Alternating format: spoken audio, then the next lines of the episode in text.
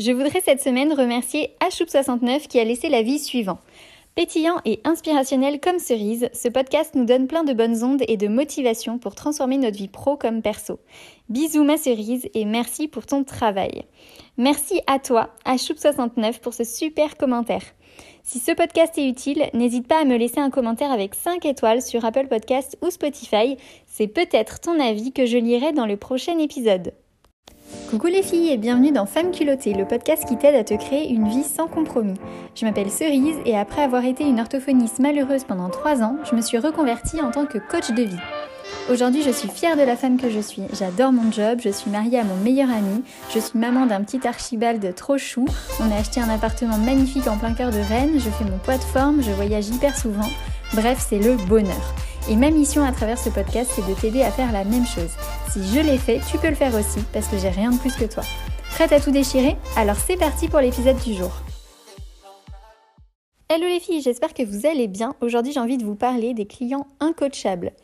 Le coaching, c'est un outil juste incroyable qui permet de créer des déclics de ouf et de transformer des vies, mais il y a des gens qui sont pas prêts pour ça, malheureusement, et qui du coup n'obtiendront pas les résultats souhaités.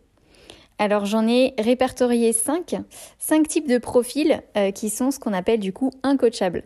Et euh, l'objectif, ça va être d'aller les détecter pour éviter euh, de bosser avec eux, de perdre leur temps, leur énergie, leur argent et de perdre ton temps, ton énergie.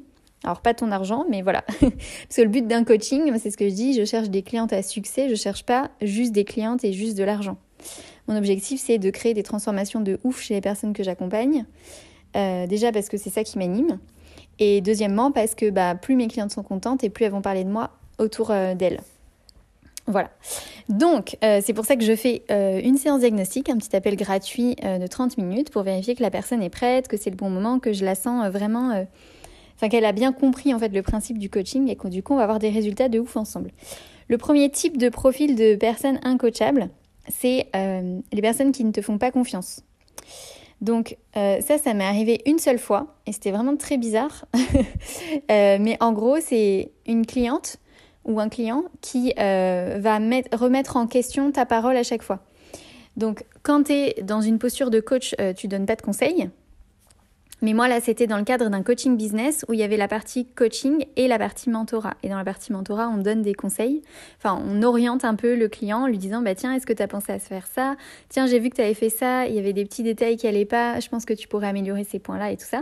Et moi, à chaque fois que je me mettais dans ma casquette de mentor, ma cliente euh, me disait que ça n'allait pas, ça la vexait. Si je prenais que la casquette de coach, elle me disait, bah oui, mais bon, euh, moi j'ai besoin que tu me dises un peu, euh, que tu me donnes un peu des indications sur ce que je dois faire pas. Je, savais plus comment me comporter parce qu'à chaque fois que je faisais quelque chose, ça n'allait pas.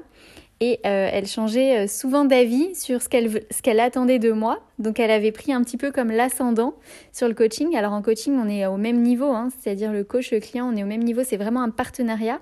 Et là, il n'y avait plus euh, cette notion de confiance et de partenariat dedans. C'était de la méfiance que je sentais. Voilà. Donc forcément, euh, alors ça m'est arrivé une seule fois en 4 ans et demi, c'était très inconfortable et voilà.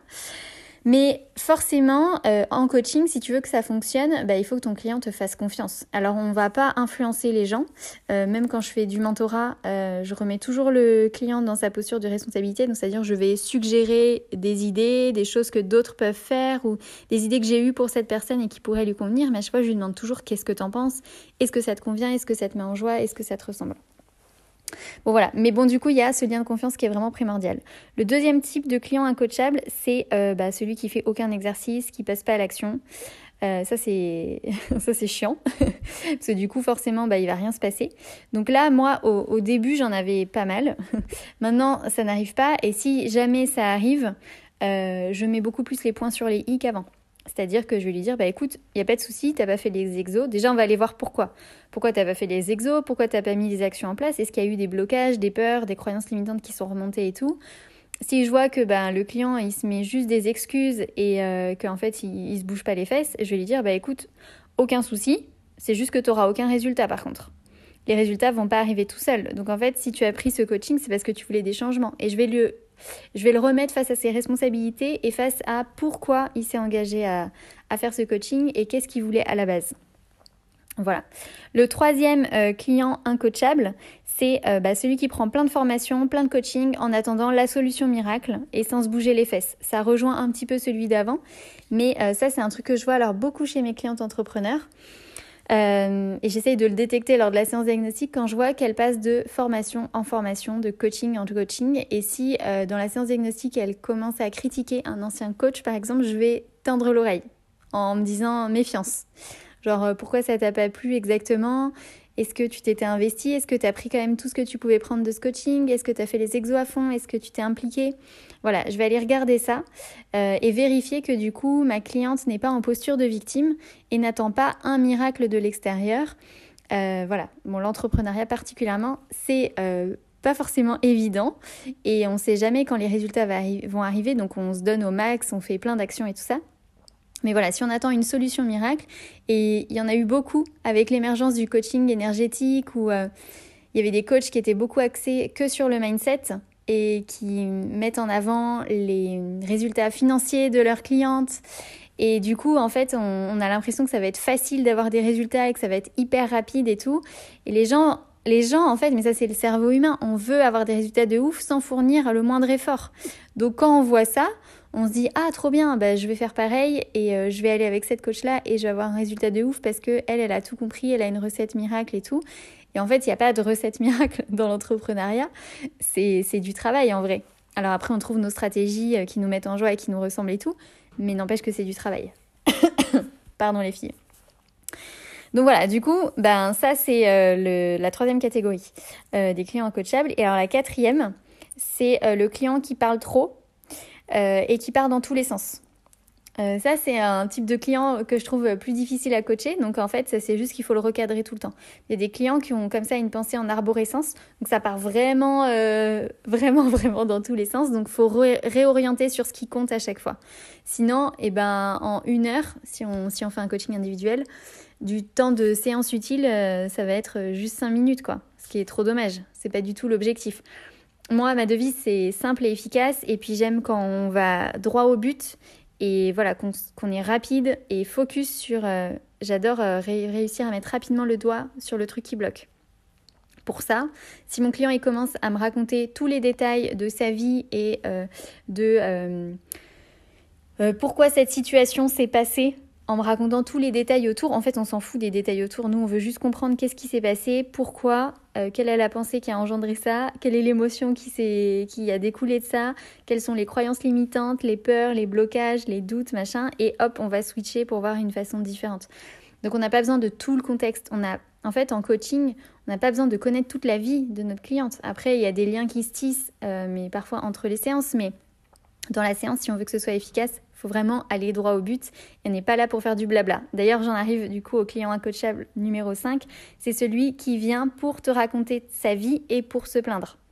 C'est celui qui n'a pas compris du coup ce que c'était le coaching. Parce qu'en coaching, on n'est pas là pour euh, blablater sur sa vie. En fait, moi j'adore mes clientes et on a des relations incroyables, mais on n'est pas là pour être copine. Enfin, comment dire? Au final, je finis souvent un peu copine avec mes clientes, mais en séance, on bosse dur on se marre, hein. on se marre énormément, mais on bosse. On n'est pas là pour. Euh, enfin, c'est pas comme quand je suis avec mes potes euh, le soir qu'on boit un coup. Ou voilà, en fait, on, ne va pas euh, se plaindre et raconter notre vie. On est là pour avancer, pour comprendre ce qui se passe, lever les blocages, mettre en place un plan d'action. C'est vraiment du boulot en fait. Donc moi, si j'ai une cliente qui est dans une position de victime, je vais toujours la responsabiliser. Je vais lui dire clairement, texto, là, tu es dans une position de victime. Donc tu peux continuer à te plaindre et rien ne changera. Ou alors on décide que tu vas reprendre ton pouvoir que parce que tu en as un. Et qu'est-ce qu'on met en place comme action Voilà. Donc ça, c'était un peu les cinq euh, profils de clients incoachables que j'ai remarqué euh, ces quatre dernières années et demie. Euh, voilà, ça c'est des choses que je vous apprends à faire dans la Coach Factory, l'école de coaching, pour devenir une bonne coach et créer des résultats de ouf chez vos clients. Je vous apprends à identifier ces types de profils-là et puis, euh, si malheureusement vous en avez pris un et que vous souhaitez quand même continuer le coaching, parce que parfois on peut mettre fin à un coaching euh, si ça marche pour aucun des deux, euh, bah, en fait, si vous ne mettez pas fin au coaching, je me suis perdue dans ma pensée, je suis désolée, c'est d'apprendre comment on fait pour quand même essayer de coacher ces gens pour qu'ils aient le plus de résultats possible. Mais voilà, parfois, malgré toutes nos bonnes intentions, un coaching c'est 50-50, c'est comme toute relation S'il y en a qu'un des deux qui est dedans, ça va pas fonctionner. Donc vous pouvez tout donner. On n'est pas des sauveurs en fait. Il faut vraiment sortir de ce syndrome de l'infirmière et de syndrome du sauveur. Voilà, tout ça, c'est vraiment une posture énorme avec beaucoup de détails et que je vous apprends à avoir dans la Coach Factory, mon école de coaching, pour devenir une bonne coach et pour réussir à vivre du coaching. Voilà, si vous voulez plus d'informations, euh, vous avez un lien euh, en description de cet épisode et sinon c'est euh, Cerise Bono sur mon site internet www.cerisebono.com et vous allez trouver l'onglet Coach Factory. Je vous envoie des bisous les filles, passez une belle journée et on se retrouve bientôt. Merci d'avoir écouté cet épisode jusqu'au bout.